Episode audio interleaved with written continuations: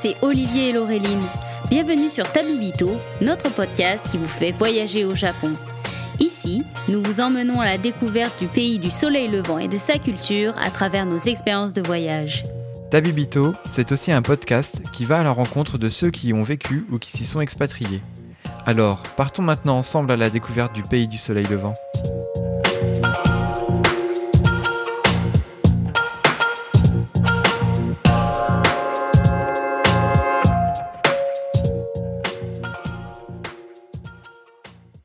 Bonjour Olivier. Salut Laureline.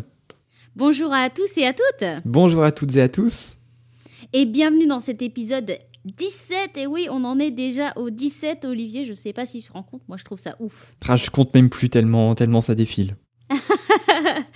Euh, et bien donc, pour ces, ces nouvel épisode, on, apparemment sur cette saison 2, on vous emmène dans les coins un peu connus, mais toujours en essayant de vous faire découvrir euh, des endroits euh, qui sont peut-être moins fréquentés.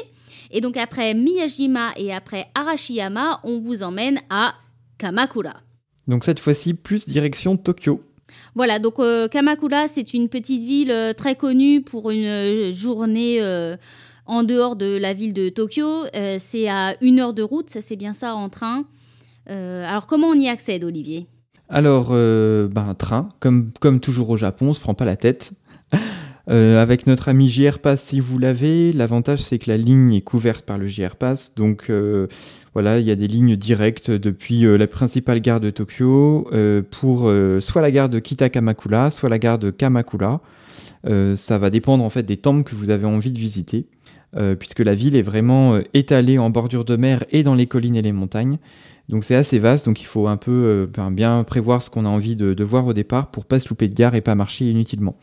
Mais euh, en principe, on descend à la gare de Kamakura et je crois que c'est ce que tu as fait, euh, Laureline, et tu nous proposes pour commencer une expérience très originale. Oui, alors euh, si vous nous écoutez depuis le début, je vous en avais parlé dans l'épisode 3 du Warabi Mochi. Alors c'est rigolo parce que euh, c'était donc en 2016 et c'était un ami japonais qui voulait me faire découvrir les trucs euh, un peu euh, sympas et inhabituels euh, du Japon et donc il avait fait un repérage dans un magazine, tu sais les magazines un peu date, tout ça où il y a déjà le circuit qui est pré-rempli en vous disant à quelle heure y aller. Et donc, il m'avait emmené dans une boutique à l'ancienne, type un peu machiya, avec les, portes coulissantes en bois. On était sur des, des petites tables basses, avec des sièges un peu marrants parce qu'ils n'avaient pas de dos. Et, euh, et en fait, tu avais un peu le, la, la place pour les fesses déjà préimprimée dans le siège, donc c'était rigolo. Et donc, il m'a dit euh, Est-ce que tu as déjà goûté au warabi mochi? J'ai dit Bah euh, non, je connais pas. Et donc l'ambiance est hyper sympa, c'était un peu feutré, on nous avait mis dans un coin juste tous les deux et il y a mon pote japonais super fier de lui, donc on commande les warabi mochi, ça se présente devant moi et je regarde le truc un peu Hakuna Matata parce que le warabi mochi c'est euh, bah, la pâte de riz gluant mais elle est euh, c'est pas comme le mochi ou le daifuku, il est poudré, il est bien blanc. Là, il est transparent et il est servi avec du kinako et de la sauce un peu sucrée au soja. Et donc, euh, tu regardes le truc, tu te dis, mais comment est-ce que je mange ça? Parce que c'est un carré qui fait bien euh, 5 cm et c'est un peu épais. Et parce qu'ils servent ça avec une fourchette en bois. Donc, je regarde le truc, je fais, ok, bah, je vais essayer de le couper. Sauf qu'il faut pas le couper parce que c'est pas fait pour être coupé. faut essayer de le gober. sauf qu'il y a la poudre de kinako, j'ai failli m'étouffer dessus. donc, mon pote japonais qui était mort de rire à me regarder, essayer de me dépatouiller avec ça. Et donc, passer une fois le moment euh, qu'est-ce que c'est que je mange? En fait euh, j'ai beaucoup aimé donc euh, c'était très sympa donc la boutique à la base c'est une boutique de soba mais une de leurs spécialités euh, c'est euh, donc c'est warabi mochi et ça s'appelle dankazura kosuzu donc ça se situe à 5 minutes euh, à pied de la gare de, de Kamakura. Donc voilà, je vous recommande cette adresse parce que c'était bien sympa et l'ambiance est vraiment toute mignonne. Et c'est vraiment un dessert typique du Japon. Et moi, j'adore aussi à Tokyo à chaque fois quand je vois des petites boutiques. Bon, il y a plus industrielles évidemment, mais j'en prends souvent. Il y a une chaîne dont j'ai oublié le nom qui en fait au matcha, qui sont excellents. Et du coup, bah c'est, enfin, ton adresse, elle a l'air bien cool en tout cas. Voilà, donc si vous voulez tester euh, le petit dessert euh, japonais avant de vous lancer dans la découverte des temples de Kamakura, Je vous recommande cette boutique. Et donc après, pour se rendre plutôt du côté de Hasedera, qui est un des temples les plus connus au Japon, vous savez, avec les trois petits Jizo qui sourient euh, dans la mousse, il y a, Olivier, tu disais qu'il y avait un train pour y aller, moi je l'avais fait à pied. Ouais, alors là par contre pour le coup, euh, si vous êtes en mode radin, bah, il va falloir marcher parce que le, cette ligne n'est pas couverte euh, par le JR Pass, c'est une ligne privée, donc c'est la ligne Enoden. Alors je crois qu'il existe un pass euh, qui permet d'avoir accès au bus dans tout Kamakura et à la ligne Enoden, ce qui peut être pratique si vraiment vous avez prévu de beaucoup bouger en bordure de côte et dans les collines pour voir un maximum de, temples. Mais sinon, voilà, ça se fait très bien à pied en 25 minutes depuis la gare. A pas forcément besoin de, de payer le train en plus. Par contre, cette petite ligne, elle a vraiment un côté ultra typique. Euh, parce qu'il y a juste deux petits wagons, c'est vraiment des wagons à l'ancienne qui doivent dater d'il y a 40-50 ans. Et on passe en fait dans les quartiers résidentiels au milieu des maisons, euh, le train avance, je vais pas dire à la vitesse d'un vélo, mais peut-être 40 km h max. et euh, du coup, à chaque fois, on a les passages à niveau qui se baissent, les gens qui attendent avec leur vélo au passage à niveau, on peut faire coucou à la fenêtre ça fait vraiment campagne, quoi. On ne se sent plus du tout à Tokyo et pourtant on est encore euh, vraiment dans une zone qui est assez dense, mais on a les collines et puis ces habitations à taille humaine. Et donc euh, voilà, c'est, ça fait partie de l'expérience aussi de, de prendre ce petit train. Non, puis euh, c'est connu au Japon, il y a des aficionados des trains. Donc si vous êtes de ceux et celles-là, vous en avez un sympa à faire. Et donc, pour continuer sur cette expérience, moi j'ai une deuxième petite adresse pour euh, du côté donc de cette gare euh, puisque euh, une fois que vous avez pris ce train, vous arrivez à cette gare-là. Et donc, à quelques pas, en direction du temple Hasedera, vous avez un petit coffee shop et c'est marrant parce qu'en fait, il est à l'arrière d'une voiture. Donc le gars, il a ouvert son coffre et donc euh, vous avez euh, la machine à expresso. Et c'est marqué, c'est indiqué hein, euh, single origine. Donc vous avez le choix parmi différentes origines de café. Et donc il vous sert depuis l'arrière de sa voiture. Donc c'était sympa. Et donc ça s'appelle Idobata. Donc j'ai regardé, d'après Google, c'est encore ouvert. Parce que voilà, moi, ce que je vous raconte, ça date de 2016, mais d'après Google, il est toujours là. Donc euh, je vous conseille euh, d'aller lui, lui faire coucou, ça peut être sympa euh, si vous aimez le café et voir un truc un peu inhabituel en matière de, de service et d'ambiance sur votre chemin pour aller au Hasedera. Comme quoi les commerces tombés du camion, c'est rentable en fait, hein. ça tient dans la durée. Voilà Et donc après avoir bu ce petit café, Laureline, le temple Hasedera, dis-nous en plus, qu'est-ce que tu as aimé, comment est-ce qu'il est construit? Alors moi j'ai adoré visiter le Hasedela, notamment parce qu'il regorge de détails à photographier, de mille et une statuettes euh, rangées euh, sur des, petites marches. Et euh, ce qui est intéressant en fait, c'est que comme le temple est assez grand et qu'il est à flanc de colline, il est un peu installé par niveau ou par étage. Donc plus vous quand vous grimpez, vous arrivez sur des des, sections en fait du temple qui sont dédiées à certaines prières ou à certains événements. Par exemple, moi, celui qui m'avait le plus marqué, c'était un coin qui était dédié à la perte d'un enfant en bas âge. Donc, vous aviez euh, plusieurs euh, rangs de statuettes de Jizo euh, qui étaient dédiées donc à ces, ces enfants décédés un peu triste comme histoire. mais voilà, vous avez en fait plein de plans avec plein de jizo de tailles différentes. Hein. Ça peut être quelques centimètres à quelques dizaines de centimètres. Euh, vous avez aussi un endroit où, euh, alors si je me souviens bien, ce sont des émas où vous écrivez. Donc les émas, ce sont les normalement les plaquettes en bois que nous, étrangers, on adore collectionner, mais sur lequel, en général, vous écrivez un vœu et vous laissez au temple. Et dans cet endroit-là, c'était sur des huîtres, tu sais, les, juste la coquille d'huître. Donc il vous expliquait comment faire, mettre son vœu, fallait mettre, euh, fallait bénir son huître dans de l'eau ou euh, comme je, lisais pas le japonais, je savais pas trop, mais fallait mettre dans l'eau et après il fallait la suspendre. Ah. Euh, non, mais vraiment, c'est un super bel endroit à visiter et, et je crois qu'on peut même voir la mer depuis le Hasedera. Bah, moi, j'y étais allé, oui, il y a un moment, et ce que je me rappelle, enfin, j'ai pas, pas pris trop de photos à l'époque, mais ce que je me rappelle bien, c'était la dernière terrasse tout en haut, on avait une belle vue sur, euh, sur la baie, la baie de, Sagami qui était vraiment comme une en arc de cercle, avec euh, la plage, toutes les petites maisons, et puis euh, tu voyais vraiment les collines avec des petites pointes de temples à droite à gauche. Et vraiment, on comprend pourquoi en fait Kamakura c'est la station de vacances un peu des Tokyoïtes. parce qu'on a, on n'a plus du tout l'impression d'être dans une grande ville et vraiment le sentiment de se retrouver à la campagne en bordure de mer. Oui, puis oui, en plus, il y a à la fois et des aspects montagneux et la mer. Bah tiens, en parlant d'aspect montagneux, il n'y avait pas une grotte aussi dans ce temple? Je sais plus trop. Oui, il y avait une grotte, et si je dis pas de bêtises, cette grotte est un sanctuaire, donc qui est délimité par un tori, euh, dédié à Benten, qui est une des sept, euh, qui est la seule déesse en fait des sept dieux de la chance. Et c'est, euh, je pense que c'est le passage que j'ai le plus aimé parce que vous avez le plafond bas Mhm. Et quand vous rentrez, vous avez le passage qui est délimité en fait par des, barrières en bois, mais vous voyez au mur des statuettes qui sont gravées à même la pierre. Dans une autre salle, donc pareil, vous passez sous des arches euh, naturelles euh, en pierre brute. Vous avez euh, plein de mini statuettes représentant Benten, mais des centaines alignées, posées comme on peut sur les murs pour pas qu'elle tombe. C'est éclairé à la bougie. Ah, Vous avez un peu plus loin une, euh, une, statue, une statue, une vraie statue pour le coup un peu plus grande de Benten, donc euh, représentée avec son luth. Euh, parce que je crois que c'est la déesse des arts associée aussi à l'eau, l'océan. Donc non, c'est un de mes passages préférés de ce temple. Et donc pour continuer la visite, vous avez toujours en marchant autour dans les terrasses, moi, ce que j'aime bien aussi, il y a une sorte de petit euh, euh, étang miniature avec des carpes. vous avez donc les, petits vous, la, photo que tout le monde veut faire avec les petits giseaux qui sont à côté l'un de l'autre à sourire. Donc, ouais, franchement, ça vaut le coup. C'est touristique, c'est connu, mais ça, vaut le, ça vaut le coup d'aller le voir. Mais du coup, ouais, c'est hyper diversifié parce que tu as la vue, tu as l'expérience de la grotte, les mâts avec l'huître.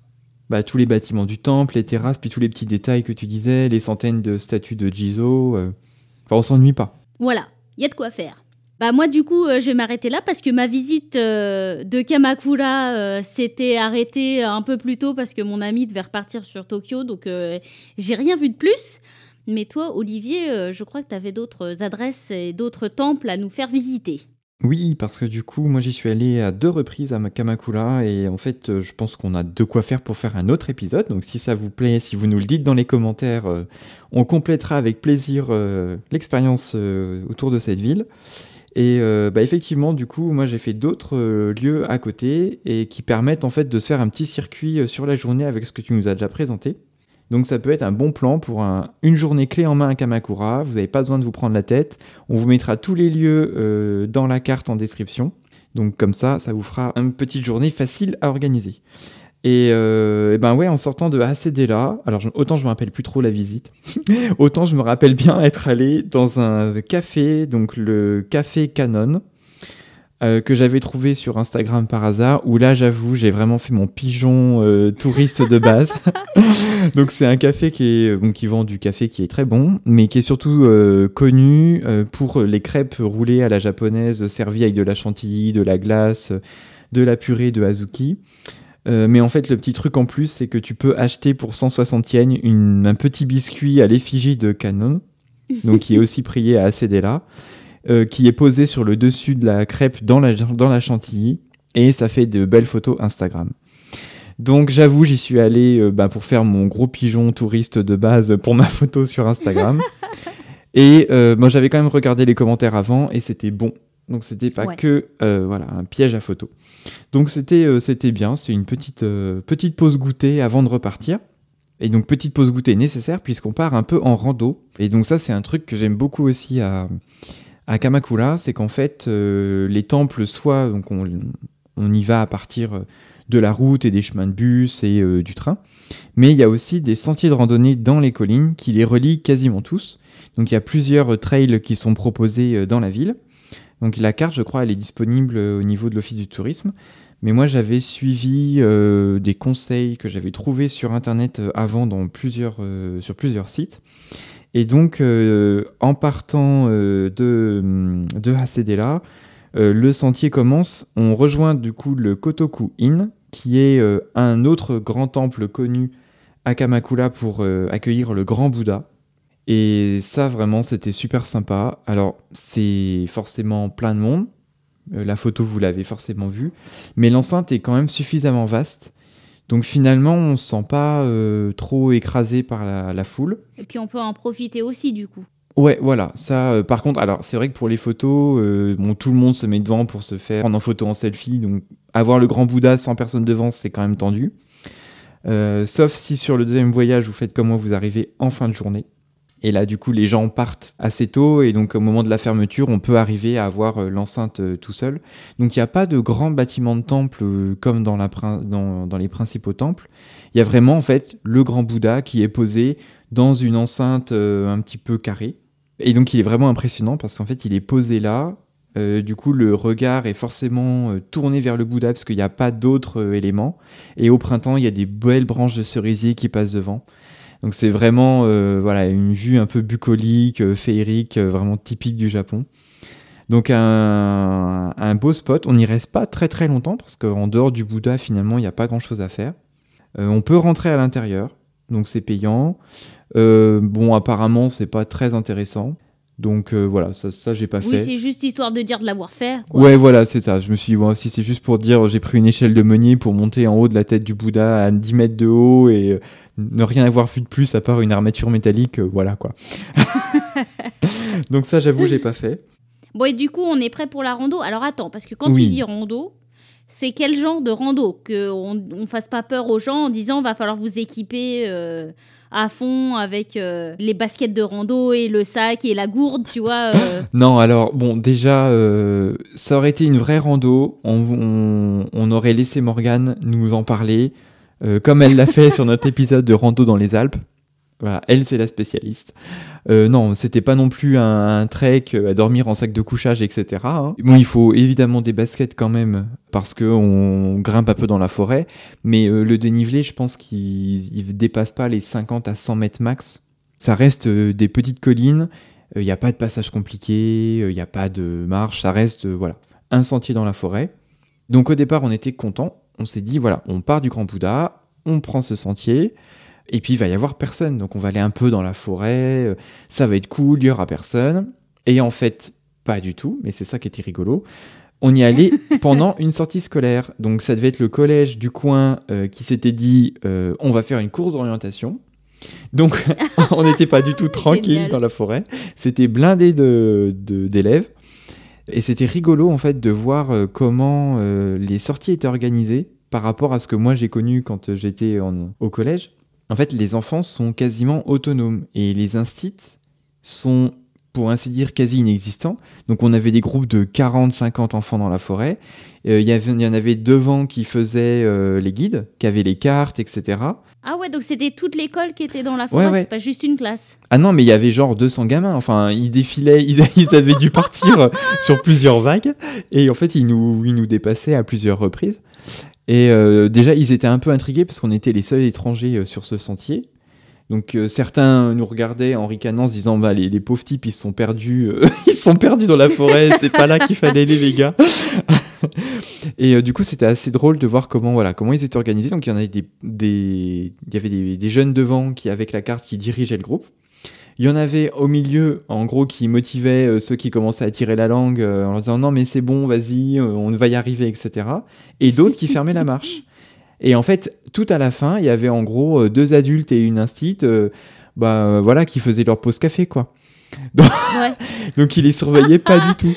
Mais, mais du coup, tu te dis, ouais, c'est vachement sympa parce que finalement, les enfants sont en groupe, ils, ils sont autonomes, ils s'organisent entre eux et euh, ils sont pas surveillés quoi. Enfin, ils sont voilà, ils sont responsables et euh, donc on a parlé un petit peu en anglais avec certains qui étaient intrigués et puis qui voulaient, euh, je pense, le, se la craquer aussi devant leurs copains en parlant anglais. cool. Donc c'était vraiment, c'était vraiment un bon souvenir aussi cette rando. On n'a pas trop vu le temps passer. Donc je pense qu'on a marché une petite heure.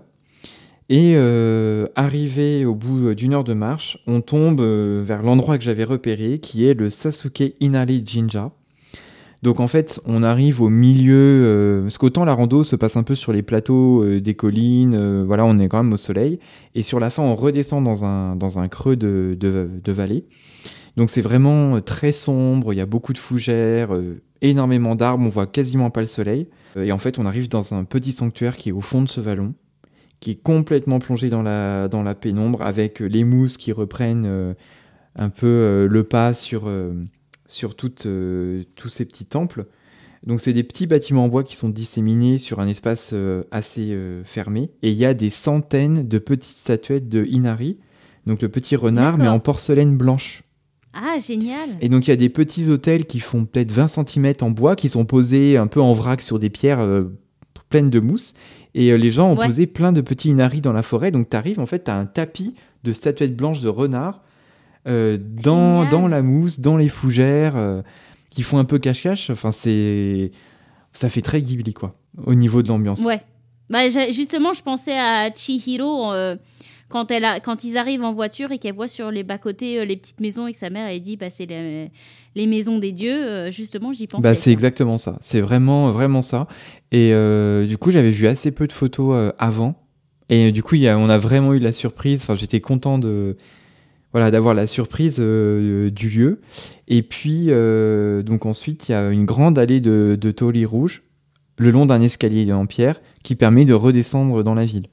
Et donc finalement, tu peux aussi venir depuis, euh, bah, depuis les quartiers résidentiels et monter par l'allée des Toli, arriver directement au temple.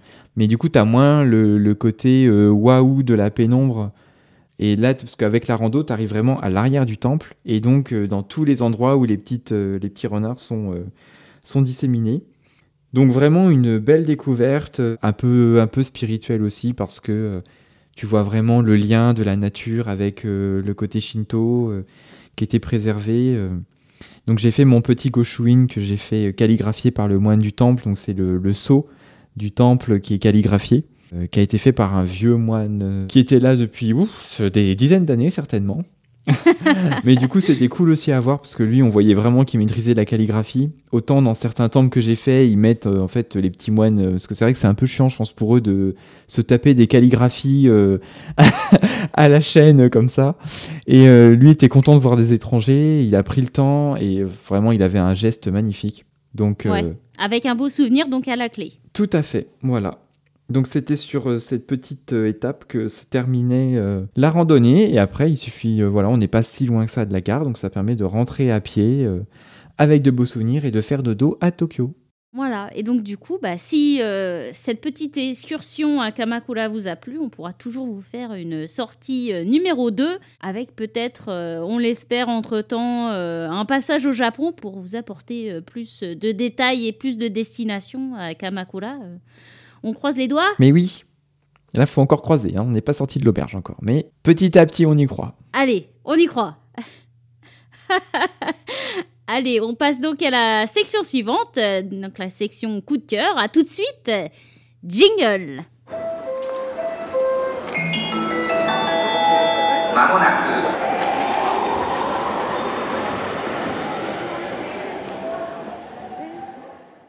Nous revoici donc euh, dans notre section coup de cœur et pour euh, ce mois-ci, euh, bah, je sais pas Olivier, est-ce que tu veux que je commence? Eh bien allez, tu as commencé sur l'épisode, donc commence sur les coups de cœur. Ça marche. Alors moi pour ce coup de cœur là, je vais vous parler de ma période visual kei. Donc quand j'étais au collège, non plutôt lycée, donc euh, aux alentours de 2006. Voilà, vous faites le calcul vous-même.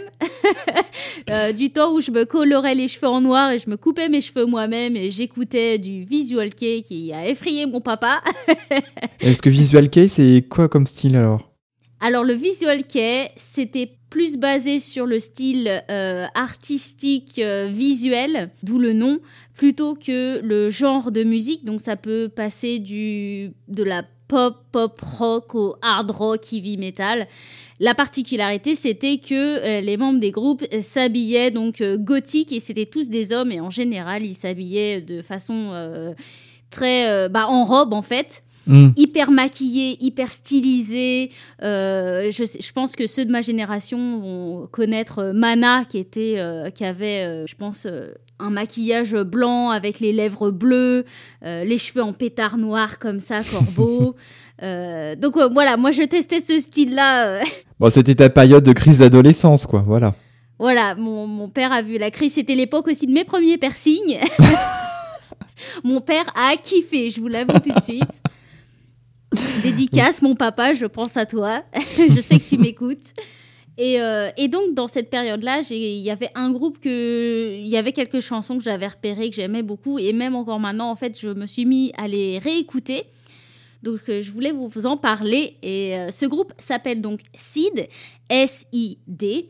Et alors, il y a trois chansons en particulier qui me plaisent énormément. C'est Hanabira, Otegami et Smile. Donc, voilà, c'est plutôt du pop rock. c'est le genre de musique qui peuvent servir dans un animé. Par exemple, il y a une des chansons, ça me rappelle énormément euh, euh, un des openings de Dick Grayman. Donc voilà, c'est rien de hardcore, c'est soft. Et ils sont encore en activité, donc euh, voilà, moi ça me permet de les redécouvrir aussi. Voilà pour moi donc. Donc moment nostalgie. Voilà. Et donc toi Olivier, c'était quoi ton coup de cœur de ce mois-ci? Eh bien moi c'est un coup de cœur en relation avec Kamakura. c'est le livre qui s'appelle La papeterie Tsubaki de Ito Ogawa un livre que j'ai beaucoup aimé. Donc, il raconte l'histoire de Hatoko. Donc, c'est une jeune fille de 25 ans qui est de retour à Kamakura, euh, dans la papeterie que lui a légué sa grand-mère, qui était écrivain public. Et donc, en fait, sa, sa, grand-mère qui l'a élevée, donc vraiment à la dure, euh, euh, à l'ancienne, très exigeante, et qui lui a enseigné l'art d'écrire pour les autres. Et en fait, la papeterie, c'est pas forcément un lieu où on vient acheter des enveloppes, c'est surtout un lieu où on va faire appel au service de Hatoko, pour écrire des mots dans différents contextes. Donc ça va être euh, une rupture, euh, un décès, une lettre d'adieu, une carte de vœux. Et donc finalement, tout au, fin, tout au, cours du roman, on va avoir des tranches de vie vont euh, qu'on va découvrir avec des clients différents. Et puis en trame de fond, on va suivre la, la, fille de Hatoko dans Kamakura, des moments un peu du quotidien aussi au niveau de la ville. Euh, et puis on ressent vraiment le côté qu'on vous a présenté dans l'épisode, un peu le côté euh, campagne, ville à taille humaine, euh, colline, etc. Donc c'est vraiment pour se mettre dans l'ambiance de, la ville, je trouve que vraiment le roman il, il est parfait. Voilà, donc c'est assez classique sur la structure au niveau des romans. ça me fait un peu penser un peu aussi à Tant que le café est encore chaud dans l'esprit. Voilà. Donc, euh, très beau roman pour euh, s'évader euh, en passant à Kamakura. Et bah du coup, je pense que notre épisode 17 est donc conclu. merci à vous à vous tous et toutes de nous avoir écoutés. Merci de votre fidélité. Comme toujours, n'hésitez pas à euh, partager, à parler de Tabibito autour de vous. Vous pouvez nous noter sur euh, Apple Podcast et Spotify. Ça nous aide beaucoup pour euh, nous faire connaître des algorithmes et donc par nous faire découvrir par de nouvelles personnes. Et puis, comme toujours, on est sur Instagram at podcast.tabibito ainsi que par mail à podcast.abilito.gmail.com et on se retrouve donc euh, le mois prochain et à très bientôt. À très bientôt.